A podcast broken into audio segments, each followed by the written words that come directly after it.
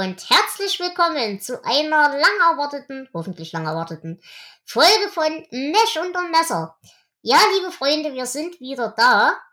Allerdings äh, mit etwas geänderten Vorzeichen. Wer Mesh unter Messer verfolgt hat die letzten Monate, Jahre, hat gesehen, dass da nicht allzu viel passiert ist. Das lag einfach daran, dass wir mit einer größeren Gruppe von Menschen versucht haben zu senden und das aber alles äh, aus Termingründen und Lebens äh, und so weiter immer schwieriger wurde. Wir haben es also einfach nicht mehr geschafft, die Runde so groß wie sie mal war, irgendwie zusammenzubringen und zusammenzuhalten. Und ich muss halt auch sagen, dadurch du eben für dieses Format relativ viel Vorbereitungszeit brauchst, war das alles ein bisschen schwierig. Es tat uns aber in der Seele weh, das Format sterben zu lassen. Und deswegen haben wir uns jetzt entschieden, dass wir das Ding einfach wieder zurückkapern. Äh, wir sind äh, ich, die Dela. Und ich, der Flo. Ja, und ich freue mich auch wieder hier zu sein. Also, wie Dela gesagt hat, es kam leider sehr viel zusammen. Natürlich Corona auch. Und äh, in unser aller Leben hat sich einiges getan. Kann man so sagen, ja. Kann man so sagen. das ist jetzt nicht der richtige Platz hier. Aber äh, ja, unsere Liebe für Mesh ist geblieben. Genau, und, und wie gesagt, es ist auch nicht so gedacht, dass wir jetzt das Ding komplett an uns reißen. Es wird wie immer so sein, wir fangen jetzt einfach erstmal wieder an, wir beide. Machen, solange uns das Spaß macht. Wir wollen euch auch keine Garantien geben, zumal ihr bedenken müsst, wir sind jetzt auch seit einigen Monaten raus aus der Übung. Das heißt, es kann auch erstmal sein, dass der Start jetzt wieder halbwegs holprig wird. Aber wir werden jetzt erstmal wieder anfangen. Und wenn es irgendwann wieder dazu kommt, dass sich hier Leute dazuschalten wollen und weiter mit uns reden wollen, dann äh, ist das immer noch eine Option und dann wird das auch immer noch passieren. Bloß wir können halt momentan nicht absehen, ob das passiert und in welcher Form das passiert. Deswegen haben wir gesagt, ehe wir das Format sterben lassen, fangen wir jetzt einfach mal wieder an, so wie wir uns das denken. Aber es gibt in der Besetzung kein böses Blut. Es sind immer noch alle, immer jederzeit willkommen. Es hat sich einfach nur zur Zeit absolut nicht arrangieren lassen, dass das funktioniert hat. Das nur dazu. Genau. Und äh, ihr braucht euch auch keine Sorgen zu machen, dass es jetzt hier eine Folge gibt und dann schläft es wieder ein. Also, ähm, wenn ihr das hier hört, gibt es zumindest eine kleine Handvoll schon in der Hinterhand. Ähm, genau. So ein bisschen was kriegt ihr auf jeden Fall jetzt erstmal. Gut. Ähm, ja. Weißt du noch, wo wir aufgehört haben? Nein, aber ich habe nachgeschaut. ja, wir machen heute weiter äh, mit der Episode 6 aus der dritten Staffel, der mhm. 44. Episode überhaupt. Das heißt, wir befinden uns mittlerweile im Oktober 1974 und der Titel ist Springtime. Im äh, deutschen Frühling aller Orten. Mhm. Und ja, darum geht es auch. Es ist Frühling. Einen ganzen Tag lang. Mhm. Das Sehr zum Leidwesen von Hawkeye. Ja, das Camp blüht regelrecht auf. Ähm, es gibt eine Hochzeit über Funk und ja, ich glaube, alle sind etwas überrascht, wer da heiratet. Äh, es gibt Liebe, weil Raider eine Schwester ohne Parker sieht. und es gibt einen sehr dankbaren Patienten, ähm, der Hawkeye nicht mehr von der Pelle rückt. Genau ich würde sagen, wir gehen mal so ein bisschen im Detail durch die ganze Sache. Du hast ja gerade schon erwähnt, ähm, im Camp wird ein Marine eingeliefert ähm, und Hawkeye rettet ihm das Leben bei der Operation, weshalb dieser Soldat ihn halt jetzt verfolgt wie ein, wie ein treuer Hund. Äh, das führt dazu, dass er unter anderem auch andere für ihn einschüchtert, was ich eigentlich eine ganz lustige Idee fand. Also das ist ein ziemlicher Bär von einem Typen. Und ja, das führt halt dazu, ähm, Hawkeye will in die Kantine gehen, der Typ hält ihm die Tür auf, rennt ihm die ganze Zeit hinterher, sorgt dafür, dass er einen freien Platz bekommt, äh, schüchtert den Koch ein, damit er auch nur das beste Essen bekommt. Und Hawkeye schüchtern und, äh, na, schüchtern ist das falsche Wort, aber äh, ja, wie ist das Wort, das ich suche? Ihm ist es halt einfach alles nicht so richtig recht. Ja, es ist ihm schon etwas unangenehm, diese Aufmerksamkeit, die er von diesem Soldaten bekommt. Ähm, ja, mir fällt auch das richtige Wort nicht ein. Er, er fühlt sich, ähm, hm, ja, echt eine gute Frage. Er ist halt demütig, was seine Arbeit angeht. Drücken genau. wir es so aus. Ja, also er hat, denkt für sich, ich habe doch gar nicht so viel gemacht. Warum äh, ist der mir jetzt so verdammt dankbar und das, warum ist das Ganze so anstrengend? Was halt natürlich auch zu einigen Witzen von Seiten Trappers führt, der ihn dann fragt, ja, was machst du denn mit dem, wenn es mal vorbei ist, mit dem, mit dem Krieg? Und äh, äh, Hawkeye dann nur suffisant sagt, ja, Dear Dad, uh, I have found a Marine. Uh, he will be the son you never had. also, äh, lieber Papa, ich bringe einen Marine mit nach Hause, aber der soll sein, den du nie hattest. Das fand ich auch großartig.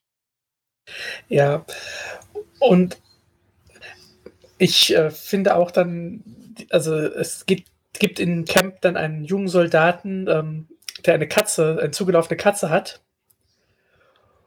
Und das Ganze ist so dann der Höhepunkt der Storyline. Ähm, Hawkeye, weil die, der junge Soldat diese Katze nicht loslassen will, erklärt Hawkeye, ja, ähm, meine Mutter war genauso anhänglich, als ich eingezogen wurde. ähm, das widerspricht jetzt wieder anderen Folgen, in denen er erzählt, dass seine Mutter tot ist, seit er zehn ist. Mhm. Äh, aber naja, der Soldat lässt dann die Katze los und nimmt Hawkeye in den Schwitzkasten. Und naja, ähm, das passiert ja. aber in erster Linie, weil Frank wieder stumm sucht. Frank ja. stellt halt den, also Hawkeye beschäftigt sich eigentlich sehr einfühlsam mit den Soldaten und versucht oder hat auch fast diese Situation schon entschärft. Ähm, es kommt aber Frank eben dazu und sucht wie immer stunk, stellt den jungen Soldaten hin als Simulant und äh, droht halt damit die Katze wegzunehmen, woraufhin eben dieser entsprechend dann ein bisschen durchdreht. Ja, aber es gibt auch eine schöne Szene dann ähm, mit Lassen Sie ihn runter, ein Offizier ist doch kein Ventilator. Und ähm, ja, es ist dann halt auch so, dass Hawkeye endlich sagen kann, hier, du hast du mir hast das Leben gerettet, wir sind jetzt quitt. Genau. Und damit ist die Situation dann auch aufgelöst. Ich glaube, das passt ihm ganz gut. Genau. Wollen wir zur Hauptstoryline kommen? Und ich ähm, glaube, du gibst mir recht. Ja, oder ich würde sagen, wir machen erst Raider noch, oder? Mhm, okay. Weil dann können wir, heben wir uns das Große zum Schluss auf. Mhm. Ähm, Raider trifft oder sieht an diesem Frühlingstag Lieutenant Louis Simmons. Und er sieht sie ohne ihren, ihre Winterkleidung. Also sie liegt im Bikini in der Sonne und sonstig. Und Raider ist hin und weg, total verliebt. Man kennt ihn ja, ich finde ihn so niedlich. Ja, super. Das ist herrlich. Ähm, natürlich hat Raider keine Ahnung, wie es weitergehen soll. Also er, er schleicht immer um sie rum und versucht nicht viel, mit nicht viel Aufmerksamkeit Aufmerksamkeit zu erregen. Die beste Szene ist hier tatsächlich, als er, also einerseits äh, steht er am schwarzen Brett hinter ihr während sie halt gerade die Schichteinteilung wahrscheinlich liest oder sowas. Ähm, sucht halt krampfhaft eine Ausrede, wie er sie ansprechen kann. Fragt dann ihre medizinischen Daten ab, ob sie Dengue-Fieber Fieber hatte und so weiter und so fort. Sie weiß halt überhaupt nicht mit der Situation, was das jetzt soll. Und die nächstgeile Szene ist, als er dann, um ihr näher zu kommen, quasi das Camp abmisst und dann äh, zu ihren Knien quasi auf dem Fußboden rumrutscht aber eben immer noch versucht so zu tun, als hat das alles überhaupt nichts mit ihr zu tun. Das fand ich großartig. Ja, und es ist auch so süß, wie er dann Hawker und Trapper um Rat bittet. Ja. Er, er, erklärt, dass er äh, Simmons ignoriert, weil sie ihn ignoriert. Hawker da habe ich auch ein, ein schönes Zitat. Der große Ignorant. Waiter, you gotta cool yourself out of business. Ja, das ist wundervoll. Und irgendwann ähm, ringt er sich dann dazu durch, sie ins Kino einzuladen, also in den Film einzuladen. Es läuft der erstgeborene Godzilla. Ich habe den ersten Teil gesehen, bevor Godzilla geheiratet hat. Ja, und äh, das Ganze hat für Raider ja ein Happy End. Genau, weil die junge Frau steht nämlich überhaupt nicht auf äh, Filme eigentlich. Sie ist nämlich total intellektuell und so. Ähm, sie steht auf Gedichte. Und jetzt äh, kommt aber der Zufall in Raiders Hände, denn äh, Klinger lässt äh, in seiner Freude, über die wir gleich reden werden, ein Buch fallen mit Gedichten. Gedichten, die, sagen wir, leidenschaftliche Inhalte haben. Weshalb dann Raider sich mit der jungen Frau verabredet, um ihr ein Gedicht vorzulesen, in seiner obligatorischen Unbeholfenheit. Und, und liest und liest und liest und sie schmilzt schon vor sich hin und fällt dann letzten Endes über ihn her, so sinngemäß, ja, solche Typen wie du gehören verboten, die ganze Zeit ignorierst du mich und jetzt liest du mir auch noch solche Sachen vor und tust so, als ob ich gar nicht existiere und fällt dann unter wilden Küssen über ihn her. Ich glaube, damit hatte Raider auch nicht gerechnet. Nein, äh, was er auch mit äh, entsprechender Empörung kundtut, denn sich verknickt ja das Buch. Ja, das geht ja auch gar nicht. Ich habe mir jetzt das Gedicht leider nicht aufgeschrieben, aber es war auch sehr, sehr lustig. Also es ist überhaupt nicht romantisch oder irgendwie was. Es ist komplett äh, wirr. Aber es scheint ja seine Wirkung zu erfüllen. Richtig. Gut, wie kommt denn Raider an dieses Buch?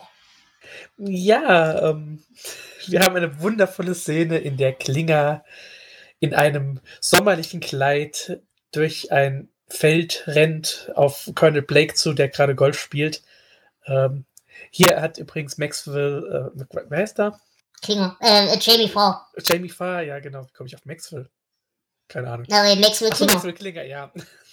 Da hat Jamie Farr ähm, zugegeben, dass er für dieses Laufen sich Turnschuhe angezogen hat. Ansonsten hat er in diesen Szenen immer hochhackige an. Ähm, aber nicht aus freien Stücken, sondern er hat diese Szene ein paar Mal gedreht und jedes Mal sind die Schuhe kaputt gegangen. Die waren aber schweineteuer, weshalb er dann letzten Endes vom, äh, vom Regisseur die Ansage gekriegt hat. Das ist so ist groß, das wird niemand sehen, also lauf in Tennisschuhen. Genau. Ja, und äh, Klinger hat Nachrichten, mit denen auch keiner gerechnet hätte. Er wird heiraten. Genau, er hat Post aus der Heimat von seiner Freundin Laverne. Und äh, als er dann eben zu Henry geht und ihm die frohe Botschaft zu überbringen, äh, ist die erste Frage erstmal, na, hat die dich überhaupt schon mal gesehen? Und ja.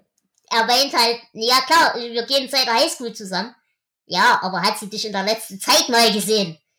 Und äh, aber sie weiß wohl von all den Dingen. Also das, das ist ihr wohl nicht unbekannt. Genau. Ja, und äh, Klinger möchte Heimaturlaub für die Hochzeit haben und dann vielleicht so sechs, sieben, acht Wochen äh, für die Flitterwochen und dann kommt er ganz bestimmt wieder zurück. ja, nein. so ungefähr reagiert Henry. Genau. Was aber dann dazu führt, weil Henry will ja dem jungen Glück nicht im Weg stehen und er organisiert dann äh, mit Hilfe der anderen, dass eben Klinger an der Front per Funk getraut werden kann. Was ja. aber natürlich auch noch einige Probleme mit sich bringt. Also ich weiß nicht, ob du die ganze Gerätschaft verstanden hast, aber. Also sagen wir mal so, es äh, geht über Radio, über einen äh, Funkmenschen in Iowa, der dann nach Toledo und Klinger sagt ja auch, es wäre wahrscheinlich einfacher, wenn er nach Hause gehen würde für die Zeremonie. Aber das ist nicht drin, also machen sie es auf diesem Weg. Genau. Ähm, das funktioniert aber natürlich alles nicht komplikationslos. Ähm, es bricht auch immer mal zwischendrin der Funk ab, beziehungsweise es kommen halt äh, Störfrequenzen rein. Unter anderem eine Frau, die äh, Rezepte für, ich weiß nicht, Bananenbrot oder irgendwelchen Kuchen oder sowas äh, irgendwie andrehen will. Was natürlich auch Klinger in seiner Nervosität absolut gegen Strich geht, weshalb er halt während seiner Hochzeit sehr viel flucht ähm, ne, was dann aber den Vater McConaughey ähm, McFather Mc, McKelly, äh, verdammt. Den Vater. Den Vater. Äh, dazu bringt zu, zu äußern, ja, ja, du, du heiratest heute, ich verstehe deine Wut. Mulcahy. Vater Mulcahy. Genau. ja. Aber diese ganze Heiratsszene, die ist so fantastisch, weil Klinger bleibt auch hier wieder voll in seiner Rolle. Denn er heiratet in einem weißen Kleid. Ja, natürlich. Und äh, auch die, die Jungs sind da sehr tiefenentspannt. Also sie äh, werfen mit Reis und machen Fotos und all diese Dinge. Äh, die einzige, die das gar nicht lustig findet, aber nicht weil Klinger im Kleid heiratet, sondern weil Klinger in Weiß heiratet, ist Hot Lips. Ja, Frank und Margaret ähm, haben natürlich wieder was dagegen, aber hier kommt dann dieser Soldat ähm, dazu, der Hawkeye nachläuft und hier kommt dann diese Ventilatorszene. Genau. Und am Ende nach dem I Do kommt auch ähm, Radar rein mit zerrissenen Klamotten und Lippenstift überall. also es ist schön, wie das so alles zusammenläuft. Genau. Gut, ähm, an der Stelle ein kleiner Fun Fact. Äh, wie gesagt, er heiratet, also Klinger heiratet hier in dieser Folge Laverne. Aber er wird auch ohne Korea zu verlassen von ihr wieder geschieden in späteren Folgen. Und äh, heiratet dann erneut, nämlich äh, Son Lee. Das ist dann in der letzten Staffel. Genau, das kommt dann noch irgendwann. Ja, wir haben auch noch, äh, noch eine Epilog-Szene. Denn wie gesagt, es ist ein Tag Frühling. Ähm, in diesem Epilog sehen wir dann, wie die Doktoren in der Tür des Sumpfes stehen, ein Martini in der Hand und raus in den Regen schauen. Und Raider kommt rüber und fragt, ob sie irgendwelche Gedichtbücher haben. ah, ja.